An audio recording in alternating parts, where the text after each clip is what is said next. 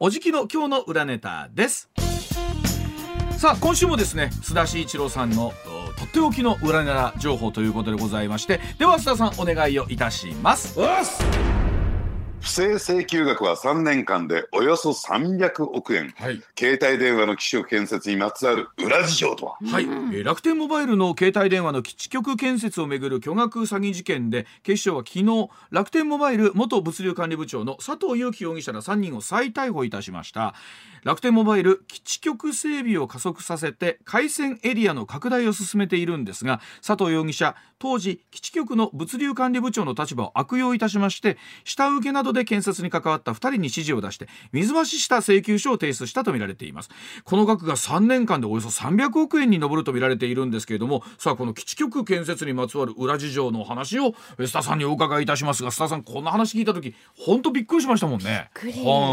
うん、あのただですね詐欺事件としては非常に単純な詐欺事件で、はい、まあよくですね企業を舞台にして、えー、外部の会社とね、うん、えー、連携してこういったことをやるっていうのは往々にしてありがちなんですよ、うんうんうん、珍しいパターンではないんですね、はい、えー、ですからそういったことがないように、えー、きちんとですね、えー、適切なその値段で価格でですね、はい、えー、発注されているのかどうなのか、物品が購入されているのかどうなのか、うん、えー、社内のですね監査がきちんとチェックをすれば、えおおよそですね、えー、防げるような話ではないのかなと、はい、で先ほど言われたようにですねおよそ300億円うちえ約100億円が水増し請求分として不正にですね、はい、えー、まあ、還流してきたものということになるわけなんですけれども、はいうん、よくここまで放置したなと先ほど申し上げたように誰か気づかんかったんかと思いますよね300億になってくるとね、うん、100億、えー、うんですからそこがですね今回の事件の一番の大きなポイントなんですよ。はい、今まさにですね、うん、ワイズさん言われたように、うん、えー、100億までよく気がつかなかったなというところなんですけれども、うん、私はねこのね、えー、報道あるいはこのスキームを見てですねああなるほどなってね、うん、えー、よく納得できましたねこれはについてはね。と言いますと、うん。どういうことかというとですね先ほどちょっとね触れていただいたようにですね、うん、えー、まあ、楽天モバイルっていうのは、まあ、携帯電話会社としてはですね後発の会社なんですよ、うん、えー、ですから先発しているですね、えー、携帯電話会社に追いつき追い越せで、うん、どんどんどんどんえー、その基地局を建設していかないと、はい、要するに人口に対するカバーができないために、うん、あのなかなかですねその携帯電話、えー、楽天モバイルの携帯電話を買ってください加入してください利用してくださいと言っても広がっていかないんですよ。はい。はい、ですからそういった意味で言うとこの基地局建設をいかにスピーディーに進めていくのか、うん、そしてカバー率を上げていくのかというのが、実を言うと楽天モバイルにとって、えー、そのビジネスがね、うん、成功する失敗するの大きな試金石になっていた。んですね。ですよね。うんでところがですね基地局を建設しますよと言ってもですね大体まあ 4G なんかになりますとね、うん、えー、ビルの屋上であるとかその、はい、えー、実際にですねある建物のどっかに置くなんていうことで、うん、要するに自分たちにとっては何の権利もないとかだからこういうふうに考えてもらっていいのかな、はい、あのよく街中歩いてると、えー、飲料の自動販売機っていうのがあるじゃないですか。ありますよね。はい、うんでああいったセールスの方々もですね、うん、一軒一軒訪問してここに置かせてくださいお宅の軒下に置かせてください、はい、この駐車場の片隅に置かせてください、うんうん、ということで交渉していくんですよ。なるほど、はい。でところがですねいやいやそんなもん置かれてもな、と言ってる人にですね、うん、本意を促すために、うん、じゃあこれ置いてくれたらですね、う。ん、えー、1本売れるごとにこれぐらいのプラスアルファ払いますよとね、あるいはこの販売機を置いてくれたら1台あたりいくらかのえー、バックしますよ。お金払いますよ、っていうことが大いし行われるんですよ。ね。はい、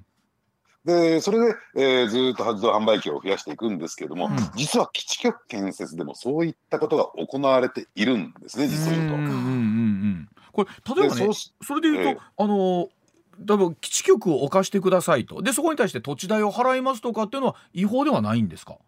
もちろんそれは違法ではありません。ただ、ね、裏金としてプラスアルファ、税務署に補足されない分として、何がしかのお金を渡しますよ。ということが、なるほど、なるほど、なるほど、いわゆる、うん、その部分ですね。はい、なんですね。え正規のそういった設置費用だけではなくて、そういったお金も払いますよって言ったら、じゃあちょっと考え直してみるかとかね。じゃあ置いてもらおうかっていうことになるじゃないですか。なるほど、うん、であまり大きな声では言えませんけども大きな声で言ってますけどね、えそういったことはこれまで応援してこの基地局建設に関しては行われてきたんです。よ。となるとそれは須田さんあの会社は知らんかったんかっていう話になりますよね。うそうなんですね。つまりそういった裏金が存在している基地局建設にえー、まつわる裏金が存在しているということは、うん、会社もね、えー、知っていたんではないかと。うんうんうんうんただそれをですね会社からこれ裏金に出すっていうことは、この税務署が一体これ誰に払ったんですか、っていうことにもなりかねない、でそれがですね要するに言えませんっていうと使途不明金扱いして、要するに払った分そのものがですね税金で持っていかれてしまう。うねはいはい、となるとですね、どっかにそれをプールしといて、そしてそれを裏金として使った方が、えー、払う方ももらう方も、要するにお互いウィンウィンになるじゃないか、ということになっているんですよ。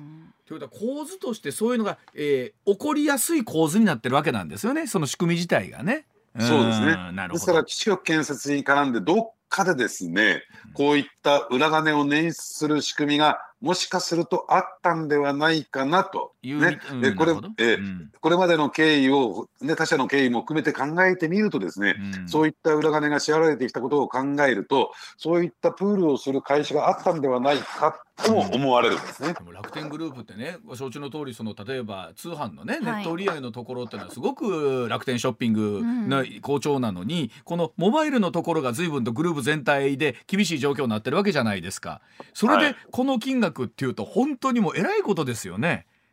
そうですね、うんうん、ただ、このぐらいのですねお金を払わないと、うん、要するに楽天モバイルのですねビジネスモデル自体が成立しない、つまり先行産社と同様のですね、通信環境を確保して、その上で価格競争に入っていかないと、でも安いけどもつながりにくいからな、サクサクいかないからなってことになってしまうとですね、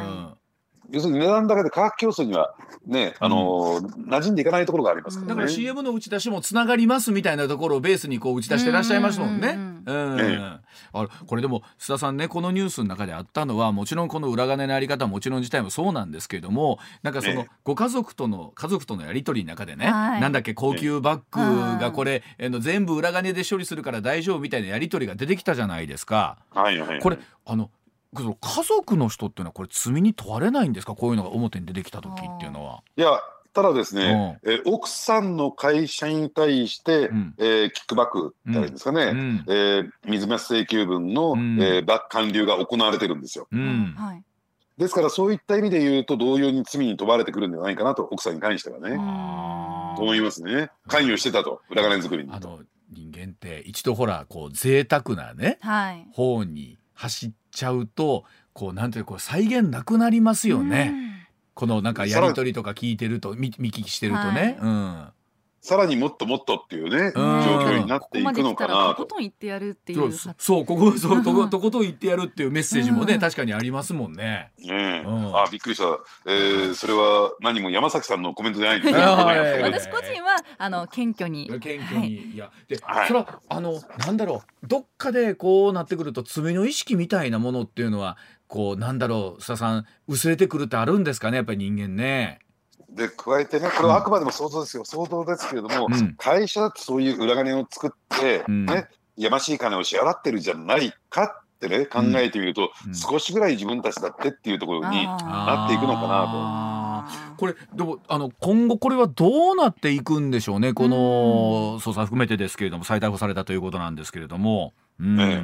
あのですから、この後ね、2つポイントあるんですよ。うん、で、1つはですね、うん、こういう裏金自体もですね、所得と認定されて、税務署がやってきます。はい、うんえー、まあ言ってみれば脱税であるとかぜ、ねうん、えー、所得逃れという形で、うん、えー、重加算税が課せられていくというね、はいうん、税務上の責任が問われているまずありますよね、うんうん、でそういったことが一つ目のポイントとして、二つ目としてはですね、うん、じゃあさっき申し上げたように本当にですね、そういった楽天モバイルには、やましいような裏金はなかったのかどうなのか、っていうところまで捜査が及ぶのかどうなのかっていう本当も私はあると思いますよ。うん、まあもちろんこの個人のあの裁量だけでできる範囲いくらその部長という肩役職だったとしても、はい、個人でできる範囲とそうでない部分ってありますもんね。僕も一サラリーマンとして分かりますけども言うてもこれぐらいの金額になってくると違いますもんね。ええですからそのね今言われたようにですね、うん、部長級でいくらなんでも、ね、不正請求額300億円っていうのは多すぎやしないかと、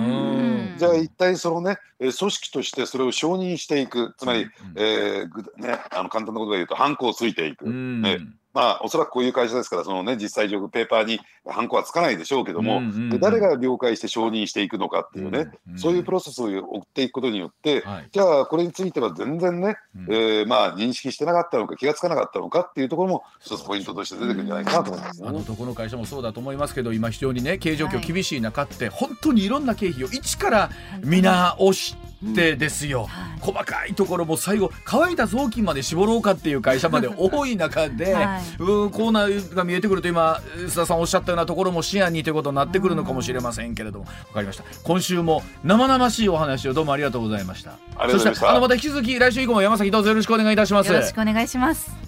こういうことだったらもうスタジオ行ってくんだったらもう。ぜひ一度お会いしたいので、はい、あのはいあの須田さんのあることないことはこちらで吹き込んでおきますので大丈夫です。はい。どうも引き続きまたよろしくお願いします。ありがとうございました。ありがとうございました